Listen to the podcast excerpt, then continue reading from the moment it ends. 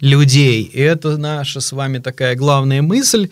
И в рамках наших диалогов мы с вами будем говорить о том, как мы можем обретать ну, духовный опыт и глубокие какие-то духовные переживания, прежде всего, из первых рук, да, без секонд-хенда, как мы можем должным образом воспринимать мир, в котором мы находимся. Да, безусловно, это мир, который лежит возле, но также это мир, в котором присутствует Бог и царствует Его любовь и победа над грехом. И третье, о чем мы будем с вами размышлять, это о том, как мы можем строить плодотворные взаимоотношения с другими людьми.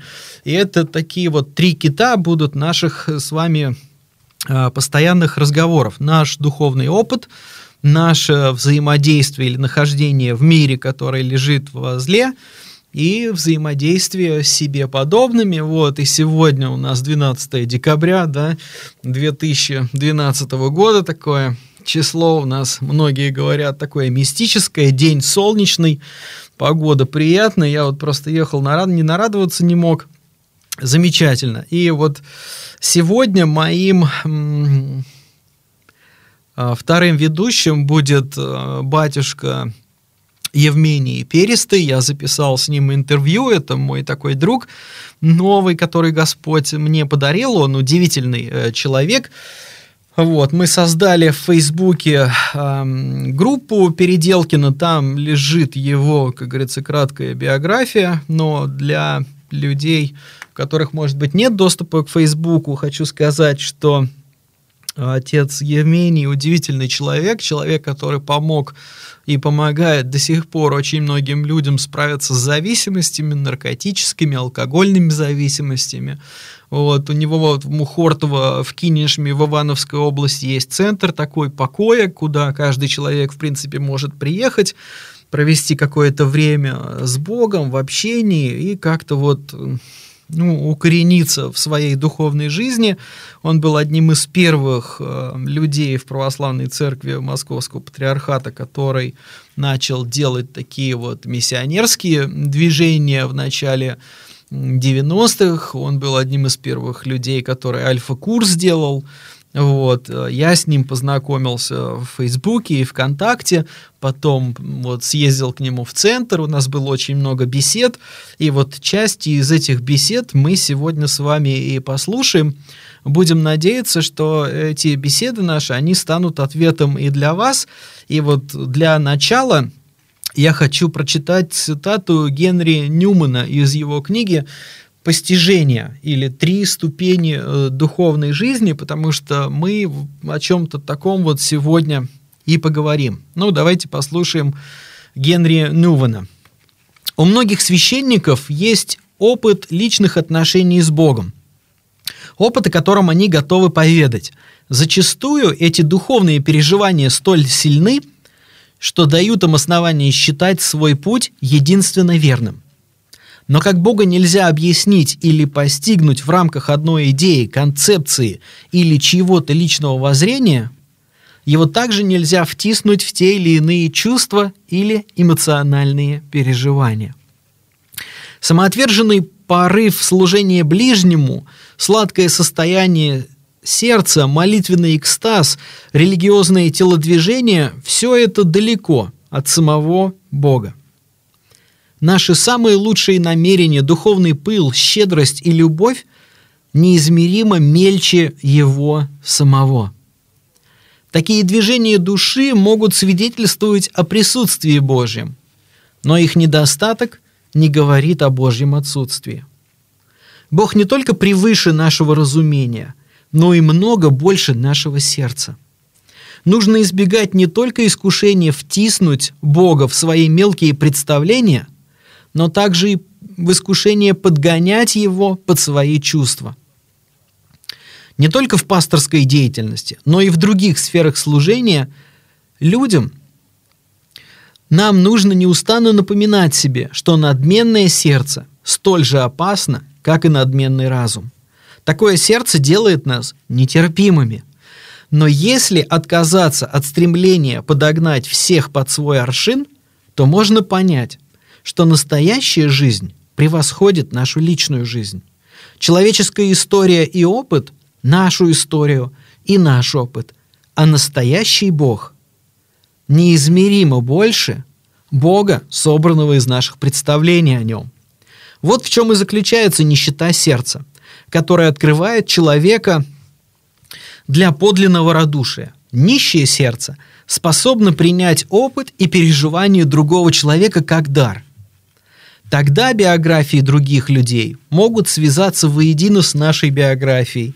Их жизни могут придать новое значение нашей жизни, а их Бог может соединиться с нашим во взаимном откровении. То есть о чем мы сегодня будем говорить, дорогие друзья?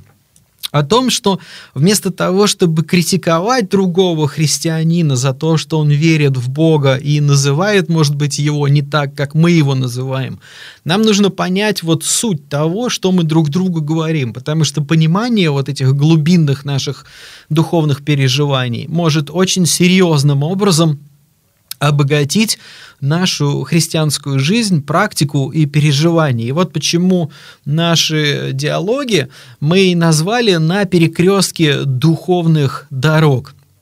И давайте теперь послушаем, что нам скажет э, батюшка. Добрый день, дорогие друзья.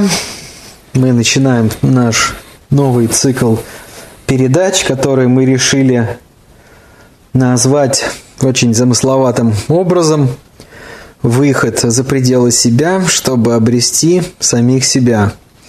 В студии пастор церкви «Христианская жизнь» Клименко Алексей и наш гость, мой новый знакомый, буду надеяться, что друг, игумен Евмений. И мы бы хотели поговорить сегодня о том, что каждый человек, который приходит эм, к кресту, он или к вере, или становится христианином, он начинает свой собственный путь возвращения домой, домой к Отцу. Но это не просто возвращение куда-то, это еще и возвращение к самим себе. И каждому из нас необходимо набраться мужества, чтобы начать этот личный путь или личное путешествие. Потому что если мы не выходим за границы того, что мы не знаем, того, что нам неведомо, того, что за пределом наших греховных состояний. Может быть, у нас никогда и не получится совершить это путешествие.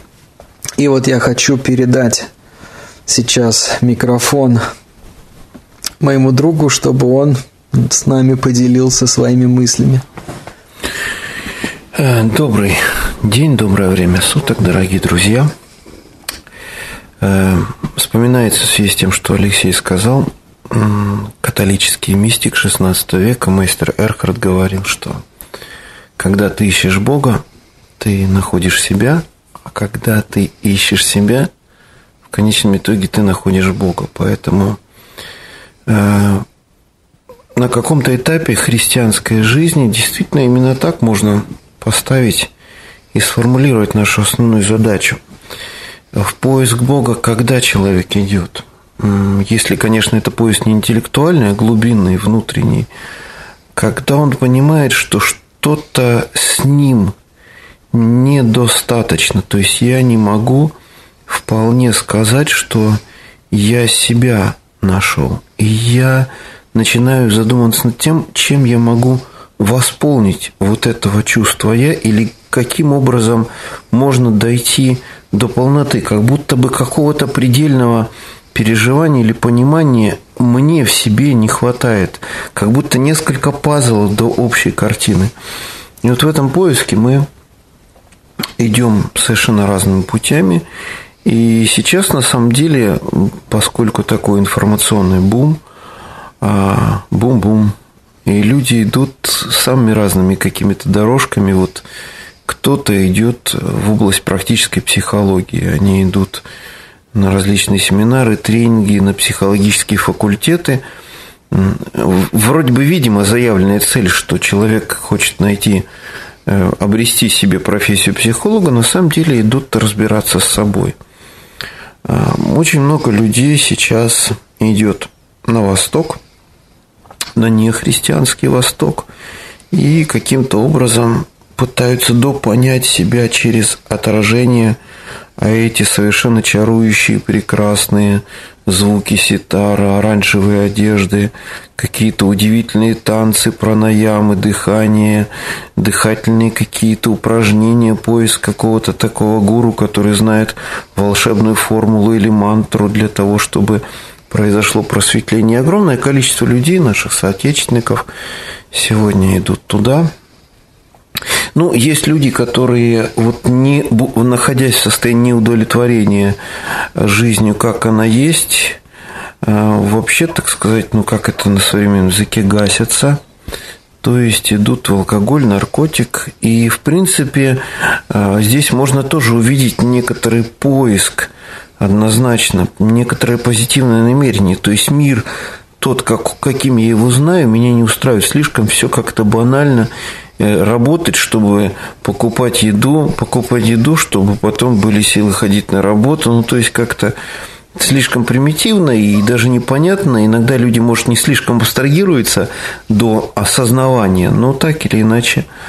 Вот. Э, ну, мне, конечно, ближе путь поиска. Да, еще интернет есть такой. Знаете, можно уйти в интернет часов на 8 и не вернуться, и дома у тебя жена, дети, там, друзья, какие-то текущие дела. Ну, это такой многомерный мир, скользишь по нему и просто даже не хочется в эту скучную реальность возвращаться. Иногда люди вроде идут туда за информацией и потом проваливаются в эту многоинформационность. Информационная просто океан, и настолько интересно, одна новость перетекает в другую, что, в принципе, ты забываешь даже, что ты себя-то пошел туда искать или что-то допонять о себе, а, и как раз себя-то там и теряешь вообще, и цели, и смысл, и все.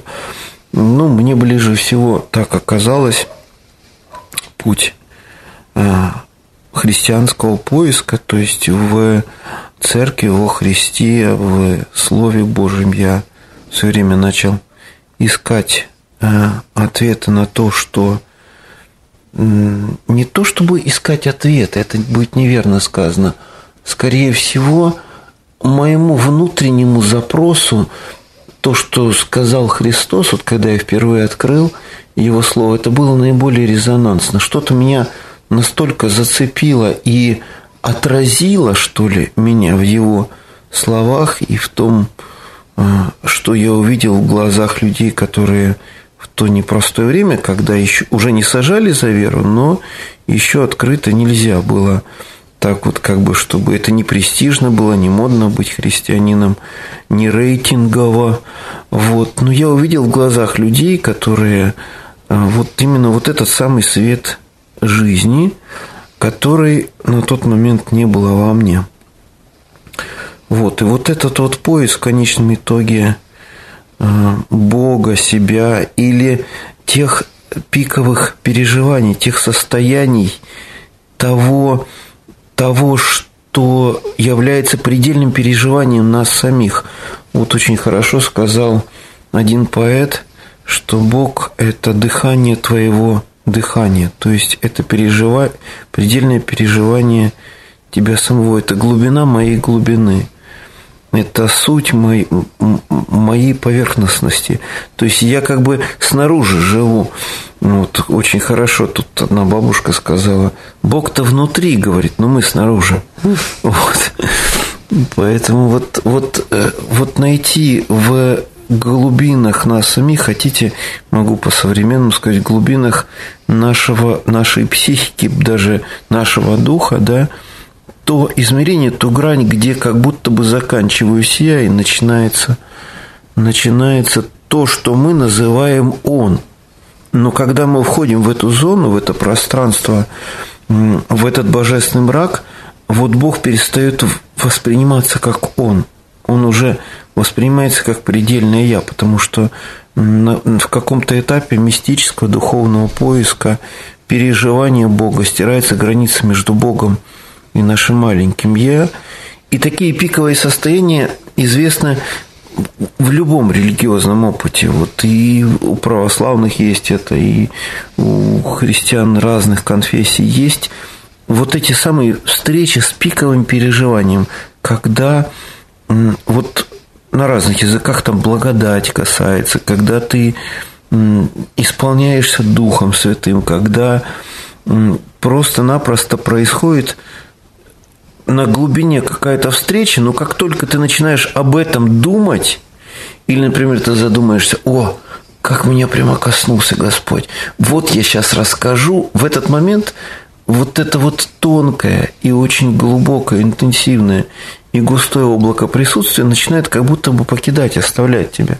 То есть это дано только для тебя, это не для рекламы тебя самого. Я в Боге, понимаешь, пережил. Или это вот только ты встречаешься этим, включается ум, и мы вдруг понимаем, что этот опыт начинает ускользать.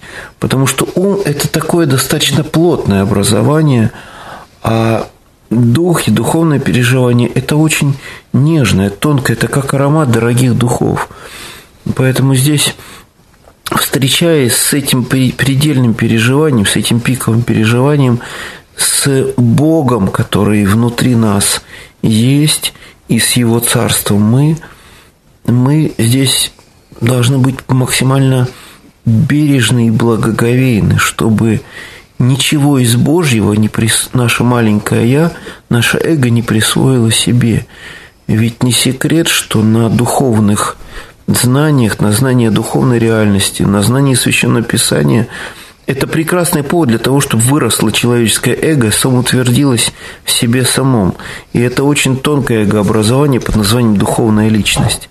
А нам-то вернуться бы вот в этот покой, и уже когда нет меня, тогда Бог может проявиться. Но чтобы наше эго утихло, чтобы утих ум, чтобы мы успокоились, вот придите ко мне все труждающиеся обремененные, я успокою вас – чтобы вот это успокоение в Боге и в поиске Бога произошло, нужно тоже какое-то время поскитаться, поусердствовать, вот, и потом просто в какой-то момент сдаться и сказать, что не я, но ты. И, и только так, и только... Алексей Клименко, мой, так сказать, докладчик, отец Евмений Перестый, и еще мы тут почитываем Генри Ньюмана и пытаемся вот э, разобраться с этими вопросами, с поисками себя и обретением себя в Боге. Может быть, знаете, на первый взгляд это как-то очень витиевато или замысловато, может быть, даже противоречиво выглядит, но знаете, когда Бог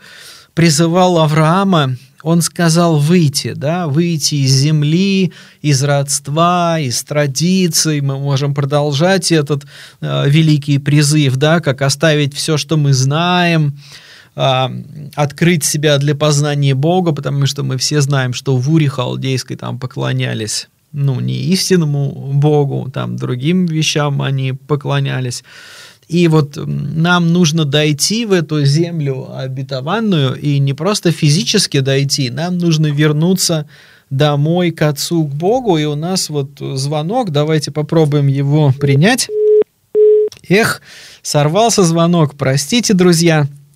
Вот, и самое интересное, что вот на еврейском языке призыв Господа, да, вот он звучит так лех-леха, выйти, чтобы дойти, то есть не подразумевают со стороны Господа. Это путешествие не подразумевает какого-то обрыва. Ну, у нас телефонный звонок, да, пожалуйста, день. в эфире. Алло. Да. Как вас зовут? Это Павел. Я не успел вопрос Сергею Львовичу задать. Может, вы ответите?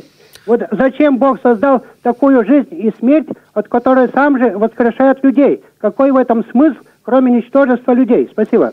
Спасибо большое, Павел. Мы Сергею Львовичу с удовольствием передадим ваш вопрос, потому что он, конечно, человек хороший, глубоко уважаемый, и на свои вопросы пускай сам отвечает. Вот. И он звучал лех-лиха выйти, чтобы дойти. То есть со стороны Господа, когда мы начинаем вот это путешествие, да, вот как блудный сын, он понял, что в доме отца ну, по-любому, как сегодня говорят, лучше, чем в моей пустыне. И туда нужно возвращаться. И вначале, да, вот блудный сын, он хотел стать меньше того, кем он был в глазах отца. Он говорит, я согласен даже э, на то, чтобы быть рабом. Есть такой мотив у Давида в псалмах. Давид говорит, да я бы с удовольствием просто при дверях, вот двери, двери стоял, открывал и закрывал во дворы Господни, чем был в каком-то другом месте. Но вот самое это замечательное в этом во всем, что Господь не дает нам такой возможности пасть ниже своего вечного духовного достоинства или теми, кем он нас видит в своем вечном плане. Вот почему, вот и как батюшка сказал, я сейчас еще прочитаю небольшой отрывок из Генри Ньюмана. Снова мы начинаем свой духовный поиск с точки какой-то неудовлетворенности, неудовлетворенности своей жизнью, может быть, непринятие себя, может быть, мы банально устали вот от рутины жизни, в которой мы находимся, может быть, мы уже, у нас нет сил бояться и бороться с той жизнью, которая нас окружает.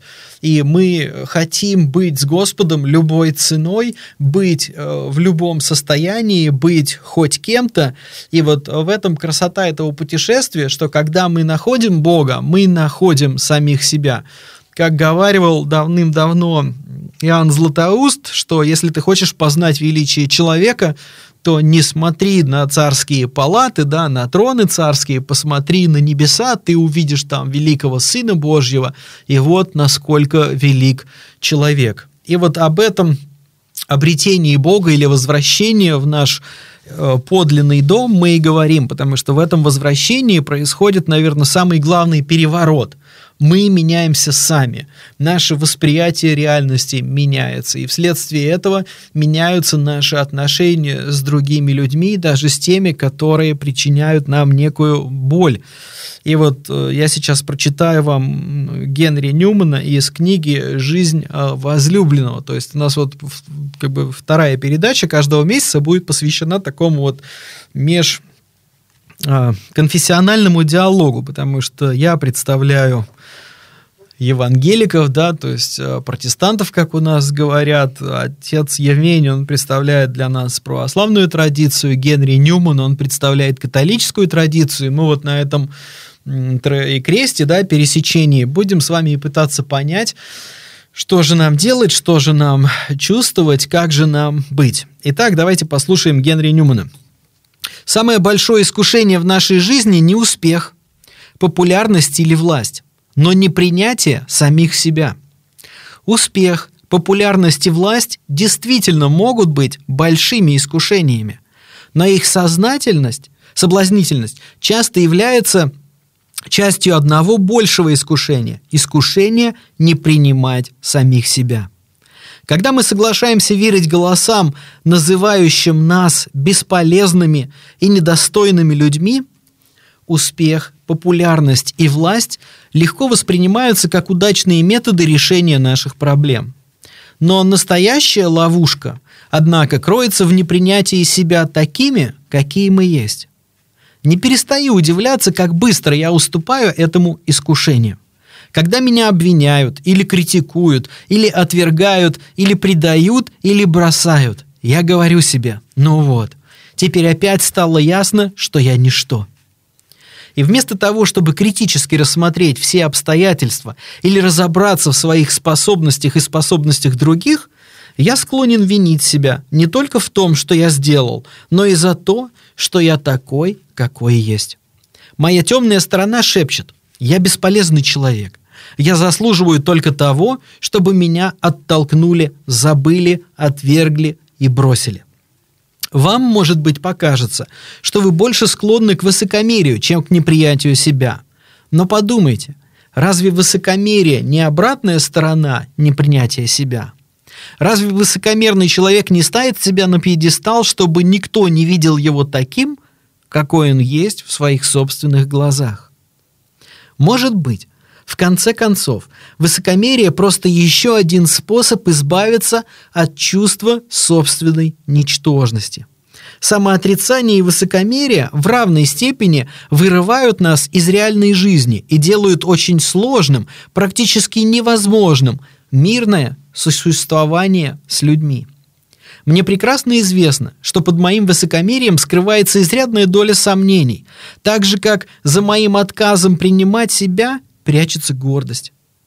Надуваюсь ли я от гордости или сморщиваюсь от низкой самооценки, я теряю контакт с тем, кто я есть на самом деле, и искажаю свое представление о реальности.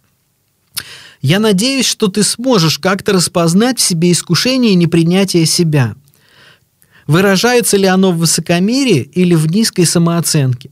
Нередко непринятие себя считают невротическим проявлением неуверенного в себе человека.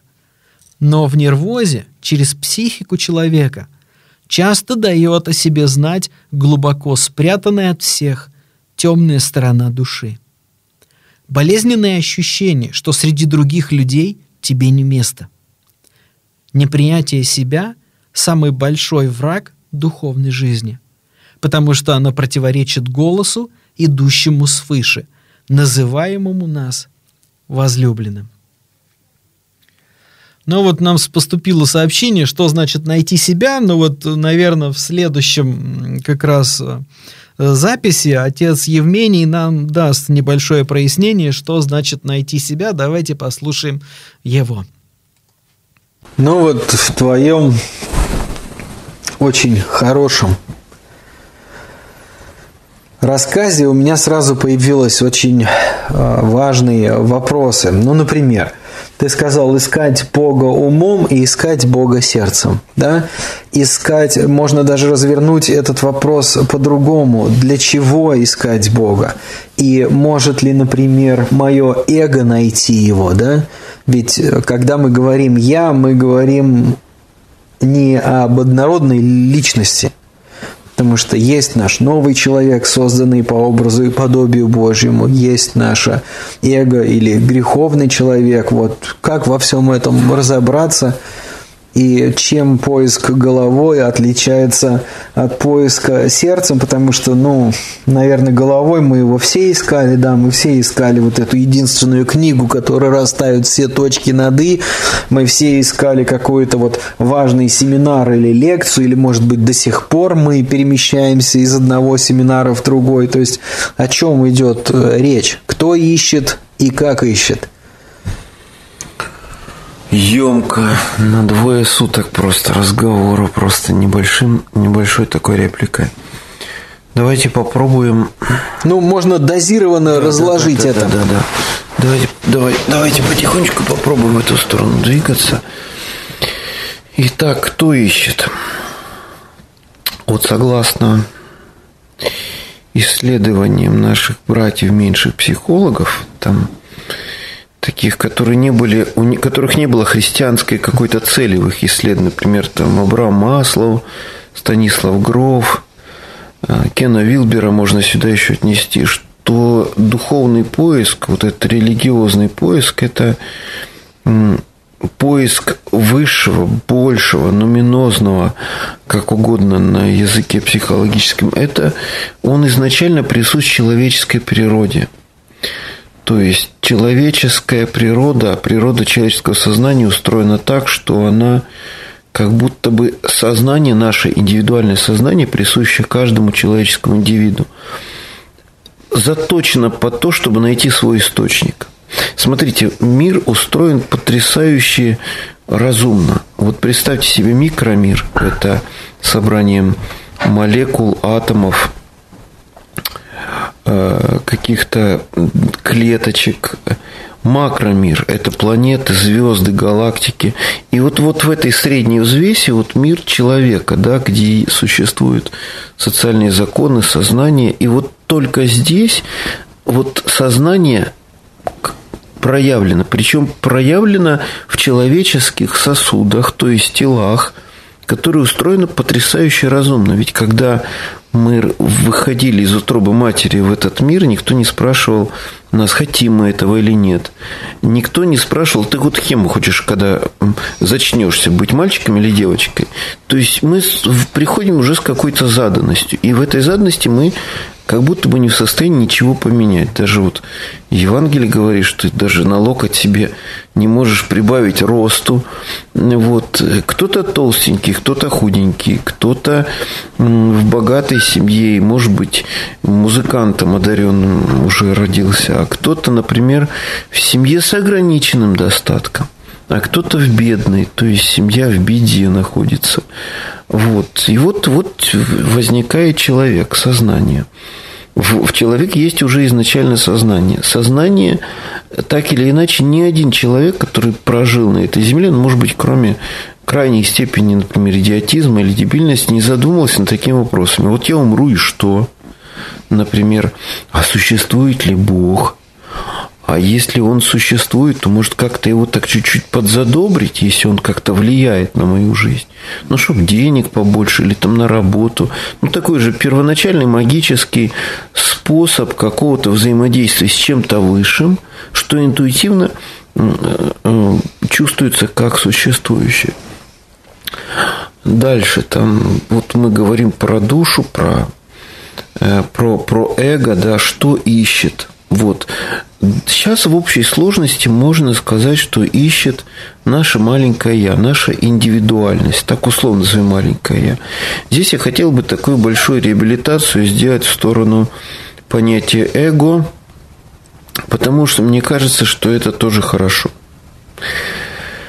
Вот смотрите, есть наша индивидуальность, душа. Да, эго принято ругать, эго плохое, там эгоисты мы все там, а поругать можно так сразу эгоист. Наша маленькая я, наше эго, вот, то есть наша роль, наша социальная личность, без которой вообще социальное взаимодействие в принципе невозможно. Я предпочитаю вообще слово роль. Вот, эго или некоторая роль, которую мы в этом выполняем снаружи это некая маска может быть. Вот, кстати, персона или личность э, в переводе с латинского означает звук из-под, звук из-под маски. То есть личность, даже слово личина русская, сюда же можно такое, как эго подобрать. В этом мире мы выступаем как... Каждый из нас проявляется как личность. У личности есть имя, социальное положение, какая-то статусность, да?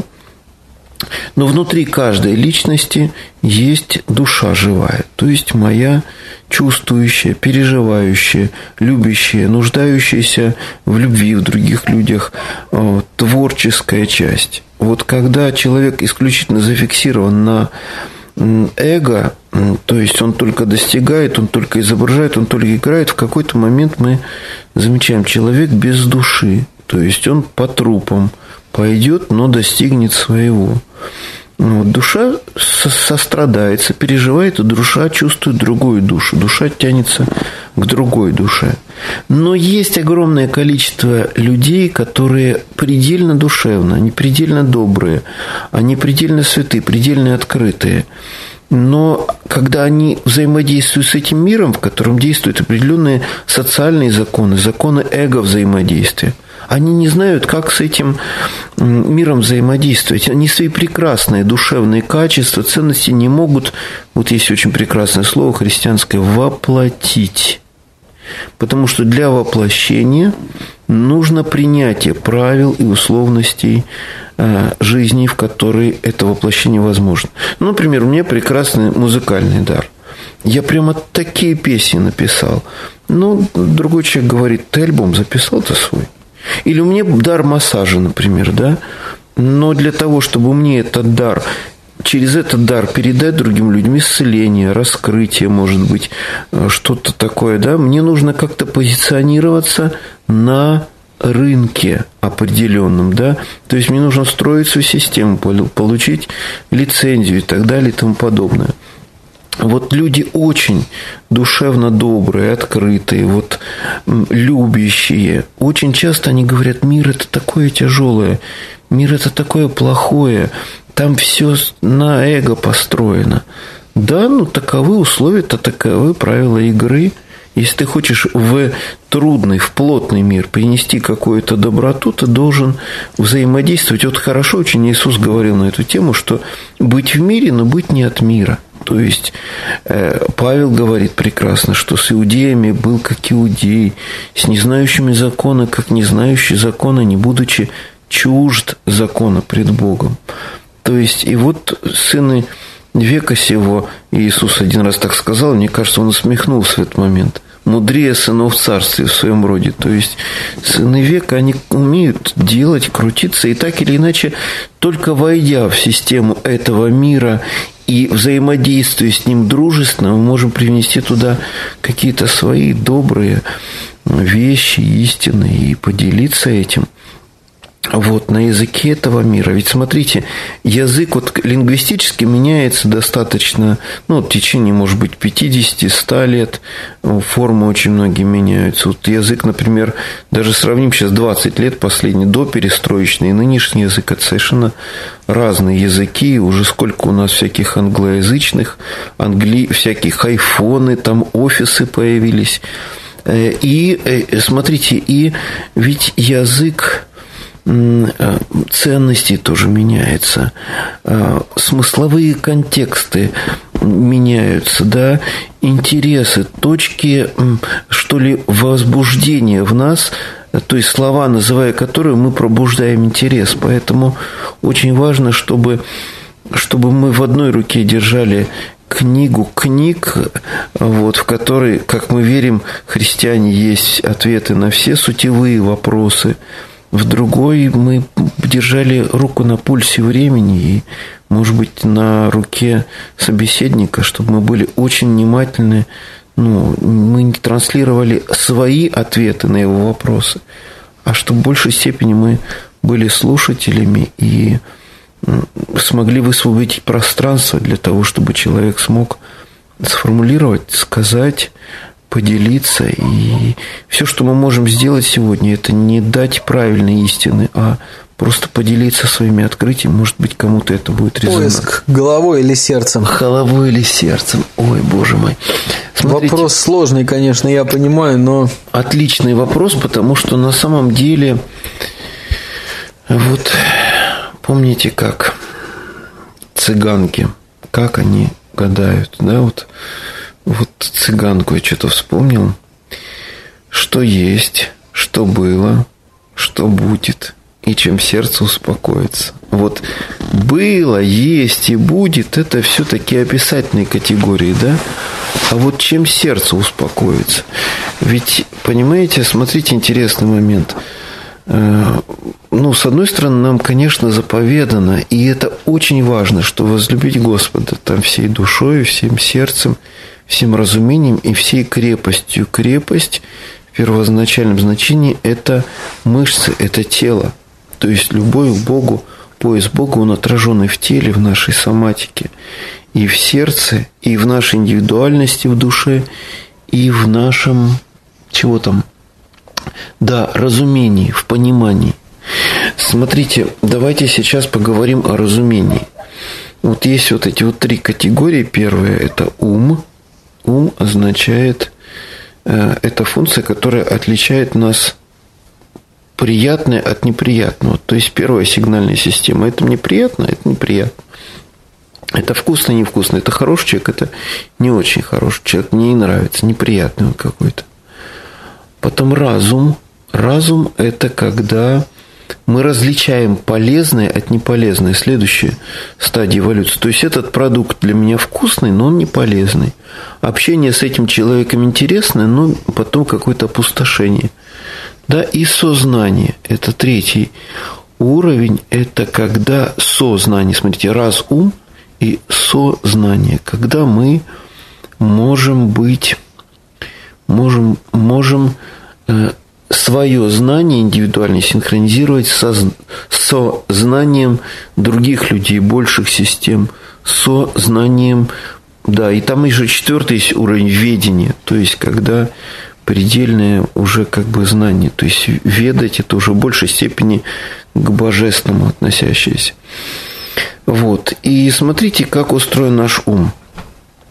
То есть наш мозг, наша коробка основная, в которой нас находится язык, схемы, паттерны взаимодействия с другими людьми. То есть мы узнаем что-то новое, и на нашу карту реальности, которая носится в голове, наносим дополнительные значки каждый раз. Побывали на каком-то семинаре, на какой-то лекции, эм, и мы что-то новое узнали. Например, сходили на урок английского языка и несколько глаголов еще привнесли в наш внутренний э, словарь. То есть в голове находится некоторая схема реальности, и люди с более эффективными, более точными схемами, они более успешны в этой жизни. С менее эффективными схемами они менее успешны в жизни. Вот. Тут еще очень многие вещи зависят от индивидуальных способностей человека, от культуры, от генетики и так далее. И в этом плане есть даже такая наука, Евгеника, вот э, знания получен, достигнутые э, через э, исследование этого направления, их даже не рекомендуют к публикации. Почему? Потому что биологи, занимающиеся этим направлением, заметили, что интеллектуальные способности человека зависят от очень многих факторов, включая и даже размер черепной коробки человека. То есть сколько там мозг, да, насколько, сколько может образоваться одновременно нейронных связей, то есть способность к абстрагированию. То есть насколько мы можем а, много пропускать в течение дня, месяца, года жизни из внешнего мира информации, чтобы потом внутри нашей черепной коробочки оперировать этими знаниями и так далее. Вот у нас, то есть, и смотрите, теперь идем к богопознанию, к духовному, пониманию духовных истин. Вот у нас, например, есть, приходим мы в какую-нибудь там, ну, допустим, библейскую школу или духовную семинарию. И там нам рассказывают те или иные сведения о Боге, которые достигнуты были, э, ну, во-первых, э, то есть выводы сделаны из, например, священного писания. Или, например, опыт других людей, записанным э, ими в их писаниях, в их творениях.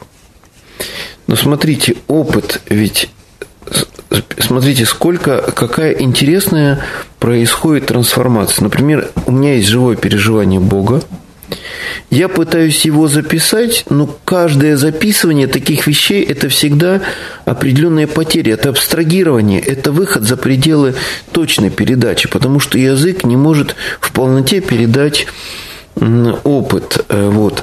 Поэтому я смеюсь всегда и искренне улыбаюсь, когда, например, на упаковке с духами там, или с дорогим вином написано, какой там аромат. То есть, как аромат можно напис- описать словами, только очень приблизительно. То есть, точно так и внутренний аромат опыта можно описать только приблизительными словами.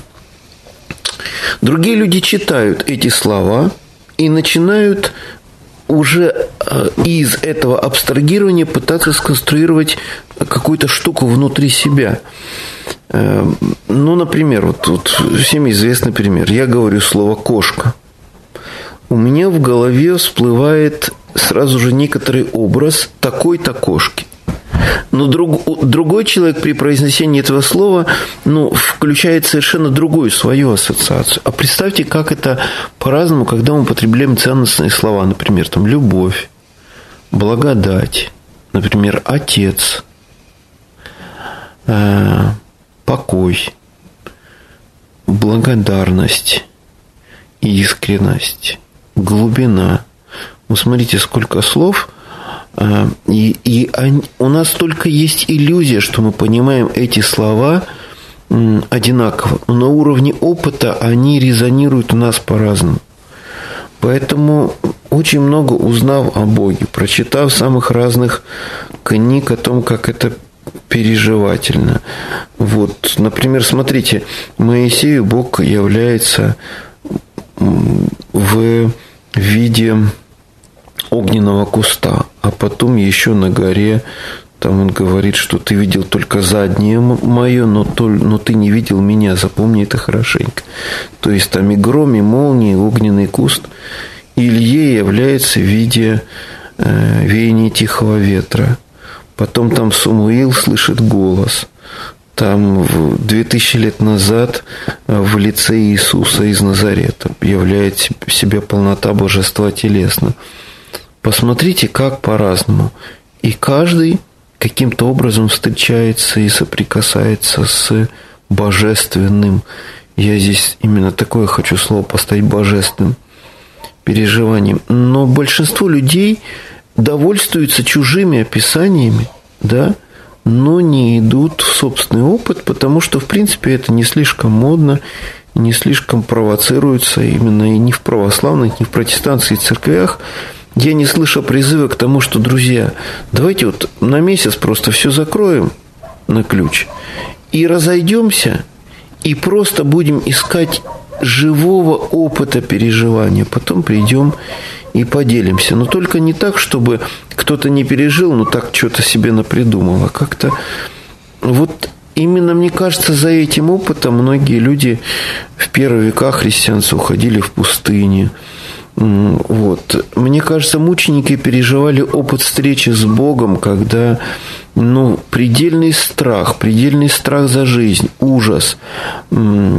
Там берут за руки, за ноги, там бросают ко львам.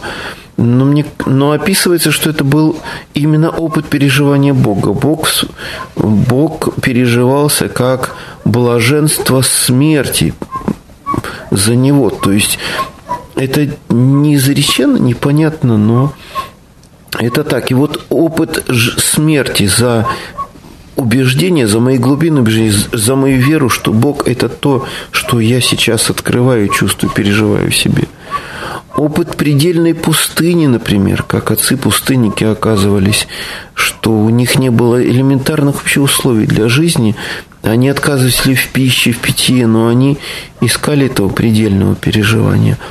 Опыт других людей. Вот это как раз опытный путь богопознания. Дело в том, что опыт, любой опыт богопознания, он, как правило, не вписывается в богословие своей религии.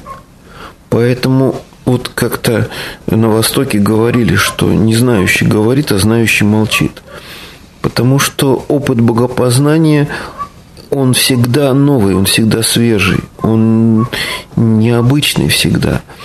И поэтому, если люди пережили тот или иной опыт богопознания, они возвращаются к своим братьям и сестрам, им лучше бы помолчать, но если они будут говорить, это не слишком впишется в богословие их религиозной группы, тогда такого человека могут вообще там то ли извергнуть из сана, то ли выгнать из своих рядов, как будто бы он в какой-то прелести находится. Так было с преподобным Серафимом Саровским. На богослужении он однажды увидел Христа, вот, во время литургии. И он настолько был в изумлении, что не смог дальше даже не служить, не говорить. Вот. Ну, его поставили в уголок, а потом сказали, знаешь что, не приходи-ка больше, пожалуйста, чтобы не смущать народ. Вот, это всегда изумление, это всегда выход за границы. И если человек находится только в состоянии интеллектуального интеллектуальной конструкции Бога. Он верен Богу, сконструированному словами, данными в его религиозной группе, там церкви или, может быть, в его писании, то он, как правило, не выходит за эти. То есть ему достаточно. Есть правильно описанный образ Бога, и он в этот божественный мрак не выходит. Святитель Григорий Богослов, святой IV века, говорил, любое описание Бога, из которого мы составляем образ Бога, которому начинаем молиться, является идолом. То есть, как только мы схватились за какое-то описание Бога, создали у себя в голове этот образ Бога и начинаем ему что-то говорить, это просто разговоры одной части моего мозга – с другой частью моего мозга. В одной части находится образ меня самого, а в другой находится сконструированный из различных слов образ Бога. И очень, большинство из нас, если вот так вот рассуждать, за, за пределы своей черепной коробки так и не выходят. Поэтому выход-то за пределы, вот то, с чего мы начали, выход за пределы э, своих представлений о Боге является нашим движением в предельное переживание Бога. То есть я отказываюсь от любой идеи Бога в пользу Бога, как Он есть. Вот я хочу познать Тебя, открыть Тебя, каков Ты есть. И я готов даже, ну, в этом смысле выйти за пределы моих представлений о Тебе. Потому что пока я в этих пределах, я знаю, что Ты не будешь насильно разламывать мой планетарий – в пользу того, чтобы открылось небо, потому что мне же тогда будет больно и страшно, как это так. Вот. И вот в этом смысле вот, вот конструкция о Боге, представление о Боге, созданных из слов, различных писаний, описаний, вот, это подобно планетарию. Это очень завораживающий и очень эффективный, ну, совершенно такой вот модель звездного неба, но там нет вот этого пространства и ощущения пространства и воздуха, хотя иллюзия полная. И вот на каком-то этапе мы выходим за пределы представления о Боге, чтобы встретиться с реальностью того, что стоит за словом Бог. Спасибо большое. К сожалению, наша передача подходит к концу. И мы продолжим наш очень важный разговор о том, как мы можем искать Бога своим сердцем и как обрести подлинные духовные переживания, а не пользоваться духовностью секонд-хенд в следующей передаче. Благослови вас Бог, дорогие друзья. Ну вот, наша передача действительно подходит к концу. И вот, эм, наверное, я надеюсь, это был такой положительный опыт, когда мы из трех традиций говорили о том, что Бог намного больше наших переживаний и определений. И нам, как верующим людям, не нужно, может быть, бояться искать действительно какие-то свои глубокие, живые, жизнеутверждающие, жизнедающие переживания э, Господа на пересечении вот духовных дорог или традиций. Тут мы уж точно ничего не потеряем, но можем очень многое найти. Потому что, конечно же, друзья, мы живем в такой век, когда мы больше читаем, больше слушаем, мы в каком-то смысле соревнуемся, цитируя каких-то других людей. Если мы, например, их первые прочитали, то мы можем и за умного сойти, и очень, ну, нечасто можно встретить человека, который будет рассказывать свой духовный опыт, и ему ты захочешь поверить. Вот. Ну, об этом, обо всем в следующих передачах. Спасибо, что